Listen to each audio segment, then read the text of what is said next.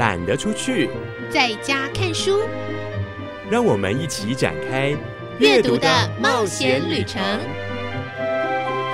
齐轩主持。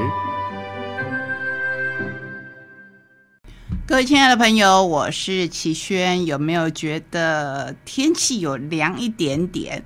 尤其是前阵子好热好热的时候，真的是让我们觉得说夏天真的来了。那我们今天呢，要跟你说一个夏天的活动，非常难得，非常珍贵。同时，我们要感谢这个主讲人会来跟大家见面。我想，大部分的人应该都知道夏运芬这本书叫做《找个理由来退休》。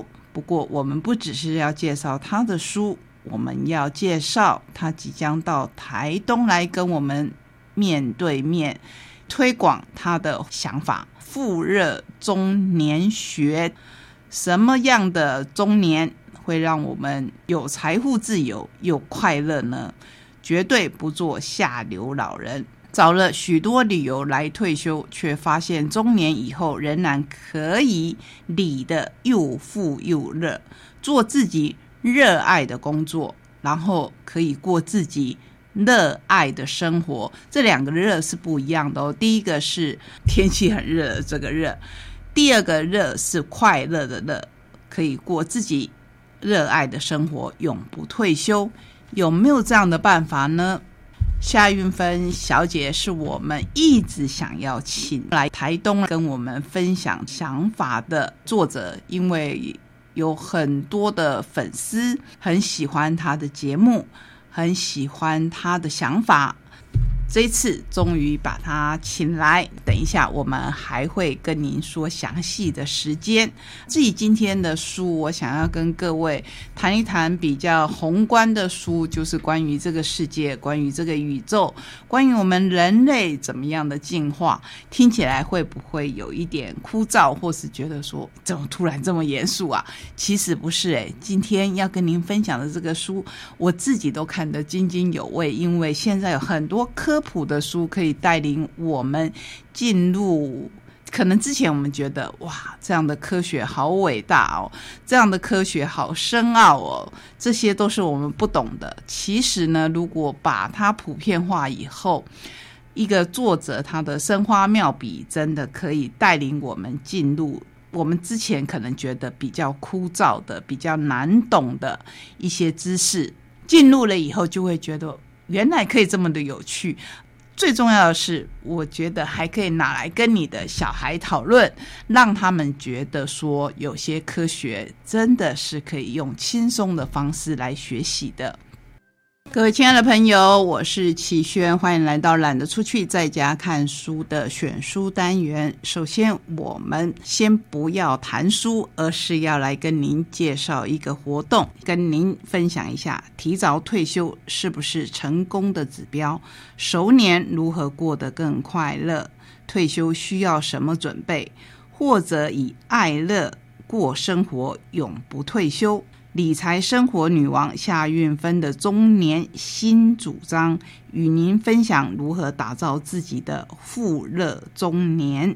这个新主张是我们心灵的心，将在六月二十五号星期六下午两点半至四点半，在我们的好伙伴资本老爷酒店来举行。夏运芬小姐的粉很多。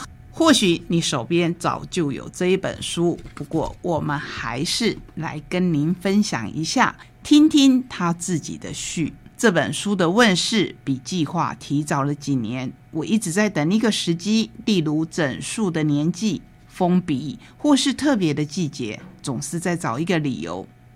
后来是因为新冠病毒疫情，我不能出国，没有演讲主持活动，我开始想要写下一点记录。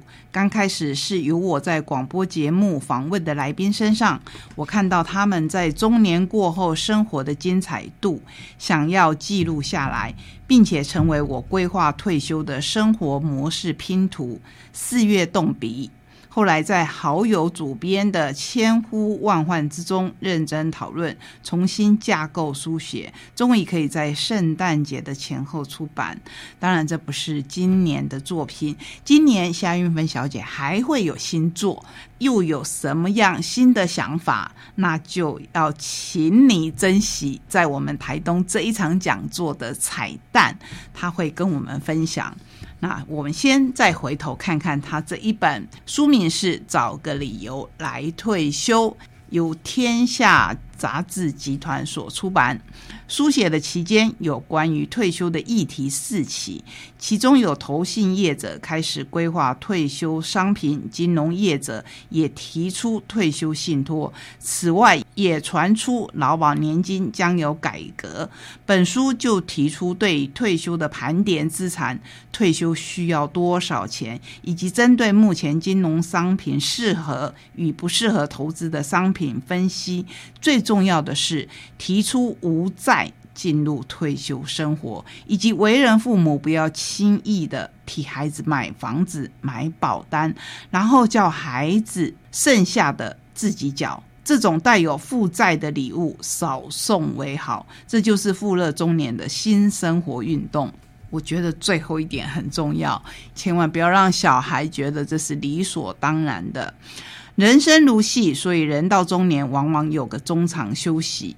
我自己因为腿伤进入半退休生活，但是却发现这是福不是祸。我失去了一些工作机会，却也重新进入学校进修，还有多余的时间当母校的兼任老师。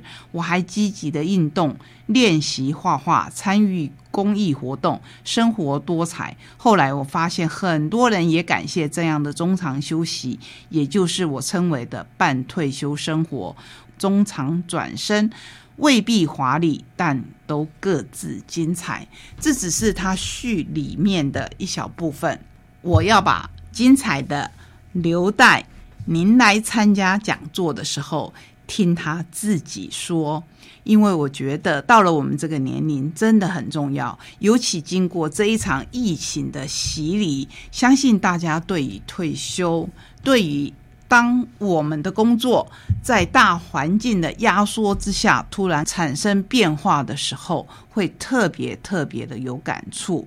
今天我们的第一本选书就选了找个理由来退休，可是这个退休不是完完全全的什么事情都不要再做了。你看他这么的活跃，你就知道其实退休生活也可以不是你。印象中传统的退休生活，甚至你也可以不用“退休”这两个字来形容它，而是人生的另一个阶段。就像他说的是，中长休息以后，您的想法其实一定会影响到你目前的生活模式，而且一定要往前进。不管怎么样，请先从自己规划起，也先从爱自己规划起。好，那我们现在来看看我刚才说的今天的选书。我为您选了两本，都是比较宏观的，一本是《世界史是化学写成的》，另一本是《文明的跃升》。这两本都是科普的书，一本是由就近所出版，一本是 Net and Books，就是网络与书，也是大块集团。我在这两本书里面觉得。最大的乐趣就是我过去真的都不懂的，或是我觉得 过去读书读得好辛苦的科目，在这两本书里面用浅显易懂的方式，让我这个理化或是数学方面的白痴，真的也能看得懂，而且看得津津有味。原来我们人类文明的进化，可以用如此有趣的方式来呈现。最重要的是，我在这两本书里面可以找到比照，比如说他们讲原子、讲化学表，两本书里面都有提。可是两本书讲的方式是不太一样的。本是网络语书的文明的跃升，这本书是全球销售百万册的科普书先驱。七十年代传奇纪录片、世界百大电视节目原始脚本、作者是布罗诺斯基，还有一个经典的地方是译者，译者是汉堡德这位建筑美学大师。为什么会接下这一本翻译的作品呢？当然是因为里面有提到建筑，所以我想要先跟各位来分享。你知道建筑起先是起源于哪里吗？是起源于原始中的纹理，也就是取材自大自然。在他的手中是黄金的圆规，准备了在诸神的永恒的店铺里描画这个宇宙及一切造物。他一腿支地，另外一腿打一个弧，在广袤深邃的混沌里画过，一面说着。要伸展到此，要献界到此，此乃我们的宇宙，我们的世界。这是米尔顿《失乐园》里面第七章的一段文字，可见我们人类的建筑其实是来自大自然的启发。约翰·米尔顿描写的世界，跟威廉·布雷克所画的地球，都是用神的圆规简单的一画而成。但这个画面过分的静态，不足以描写自然的程序。地球的存在已经超过四十亿年，在这一个期间，它受两种力量的推延，在地球中的力量缝合与裂隙，推移了地面的山丘，在地表面，风雪雨露、溪流、海洋、日晒雨淋等的侵蚀，刻画出一种自然的建筑。对，我们的大自然其实就是一间最大最大的建筑。这个美跟丑到底是怎么界定来的呢？到底有没有标准呢？我觉得从这一本书里面跟我们介绍建筑的一些形式，或许我们可以略微看到一些些的端倪。比如说拱门是怎么来的？人类会有拱门这个观念，到底是出自于意外的发现，还是真正有经过设计的美感？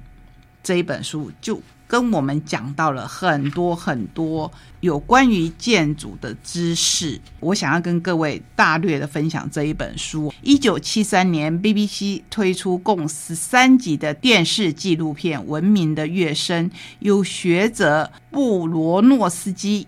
撰写脚本、录制旁白，为当代的读者描绘科学发展的历史与社会背景，剖析人类文明与科技间的互动，在当时蔚为创举，曾经获得英国电影协会评为世界百大电视节目。节目播出以后，BBC 也把这个脚本整理成这一本书，畅销多年，获占科普书先驱的经典地位。书中的十三章内容以各级的影片对应，兼具数学家、科学史家身份的布罗诺斯基，细密的梳理自己已知用火的原初之事，渔猎游牧、农业文明，直到工业革命。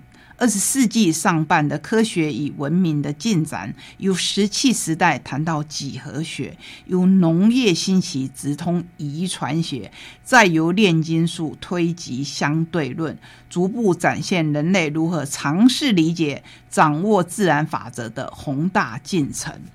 我想，我大略的介绍就在这边打住，希望。你来看看这一本书，因为书里面的介绍非常的有趣。刚才我提到建筑，为什么它的引言是一本那么有名的文学作品？你就知道这一本书不同于其他很理论性的书，在里面还提到了关于人类的起源，一定会想到的就是物竞天择。物竞天择，你会想到谁？我想所有的人一定都想到达尔文。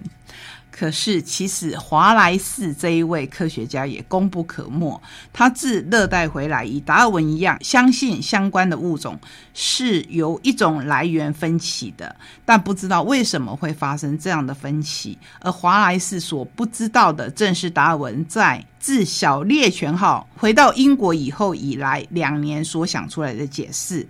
达尔文回想，在一八三八年，他在读马尔萨斯穆斯的人口论。他自己说是为了消遣，表示那不是他认真阅读的一部分。而为马氏的思想所震撼。马氏的理论说，人口的增加超过食物。如果这个说法在动物界是真的，则他们必须竞争以求生存，因此自然就宛如一种选择的力量，杀除弱者。并且自幸存者当中，以及适应其环境者，形成了新的品种。达尔文说到这里，我总算找到了一个可以说得通的理论。我们再回头细细的解释一下，就是马尔萨斯牧师他的人口论当中曾经提到说，人口的增加其实是会超过食物的。那如果这样的话，我们人为了要活下去，就必须要有竞争，当然包括了人力的竞争以及大自然力量的竞争。从这边形成了物竞天择，似乎就很合理。所以这本书里面也提到，生活当中我们现在视为理所当然的很多的东西，可能像盐啊、像糖啊，或是我们生活当中的铜器、铁器等等。其实，在发现之初，它都是非常重要的。我们用这样的一个引言来介绍下一本选书，就是就近所出版的《世界史是化学写成的》，从玻璃到手机，从肥料到炸药。保证有趣的化学入门，真的。其实我以前在读书的时候，我也觉得化学是比较有趣。读了这本书以后，我就觉得它更有趣了。如果我在国高中的时代就有这样的书，哇，那真的是非常的美妙。我其实做了好多摘记，很想要跟各位分享。他这本书有趣的地方呢，是他把一些化学家用很简单像漫画一样的呈现。那我们也许过去不认识他，可是现在看到他这么可爱的图像，我相信你很容易就可以爱上这一本书。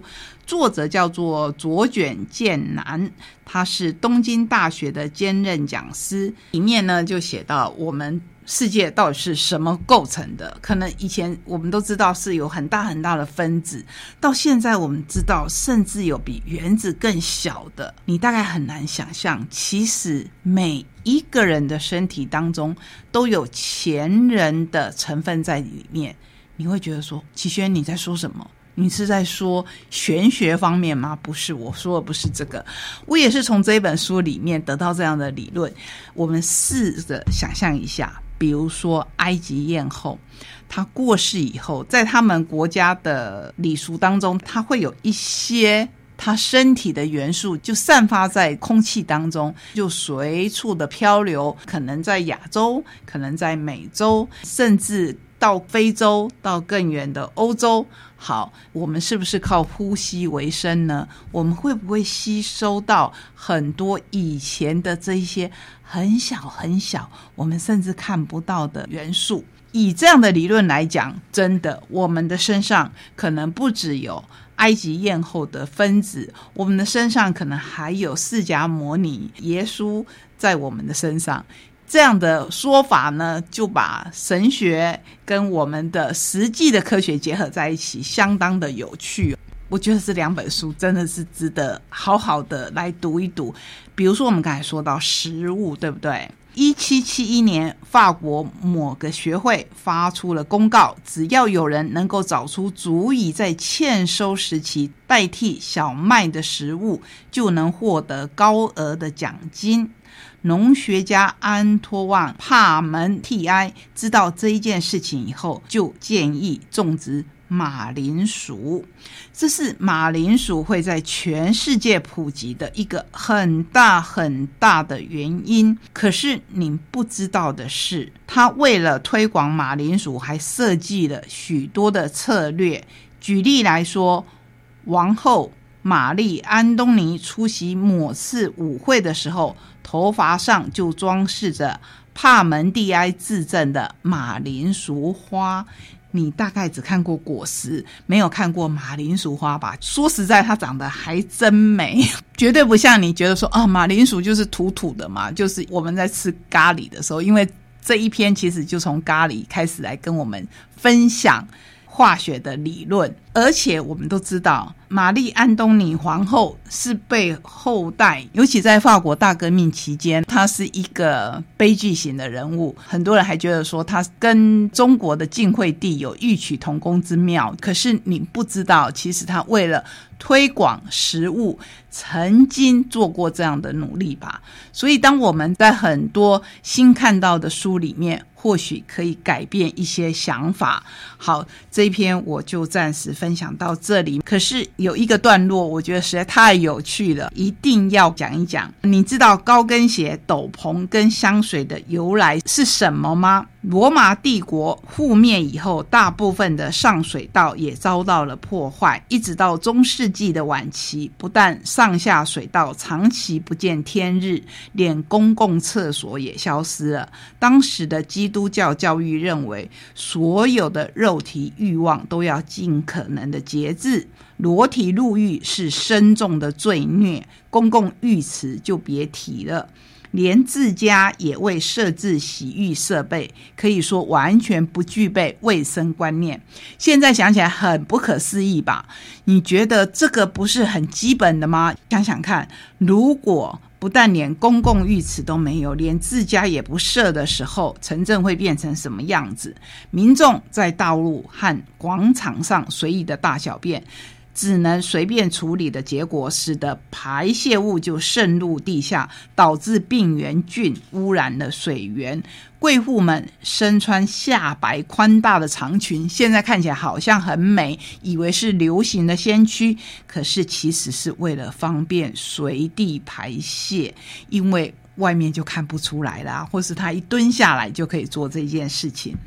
再来，十七世纪初问世的高跟鞋是为了避免街上的粪尿泥泞弄脏脚而设计出来的，所以当时的高跟鞋不只是鞋跟，连鞋尖也会垫高。据说当时甚至有鞋底高达六十公分的超级高跟鞋。所以，我们现在看到很多的明星穿很多的高跟鞋，觉得很时尚。原来它的源头是这个样子。另外，民众会从二楼或三楼的窗口将尿壶里的排泄物直接往路上倾倒，所以外出时需要穿上斗篷，以遮挡这些天上掉下来的礼物。由于危险有可能随时从天而降，当时的绅士才会养成。护卫淑女走在道路路正中央的习惯，还有当时的人不太洗衣服，也完全不泡澡或冲澡。为了掩盖体臭，有钱人会喷上大量的香水。香水工业发达的背后，其实是这个缘故。您还记得有一本书是后来也拍成了电影，就叫做《香水》吗？他们的缘由原来是这么的。我要怎么说呢？我只能说奇妙，就像这两本书一样。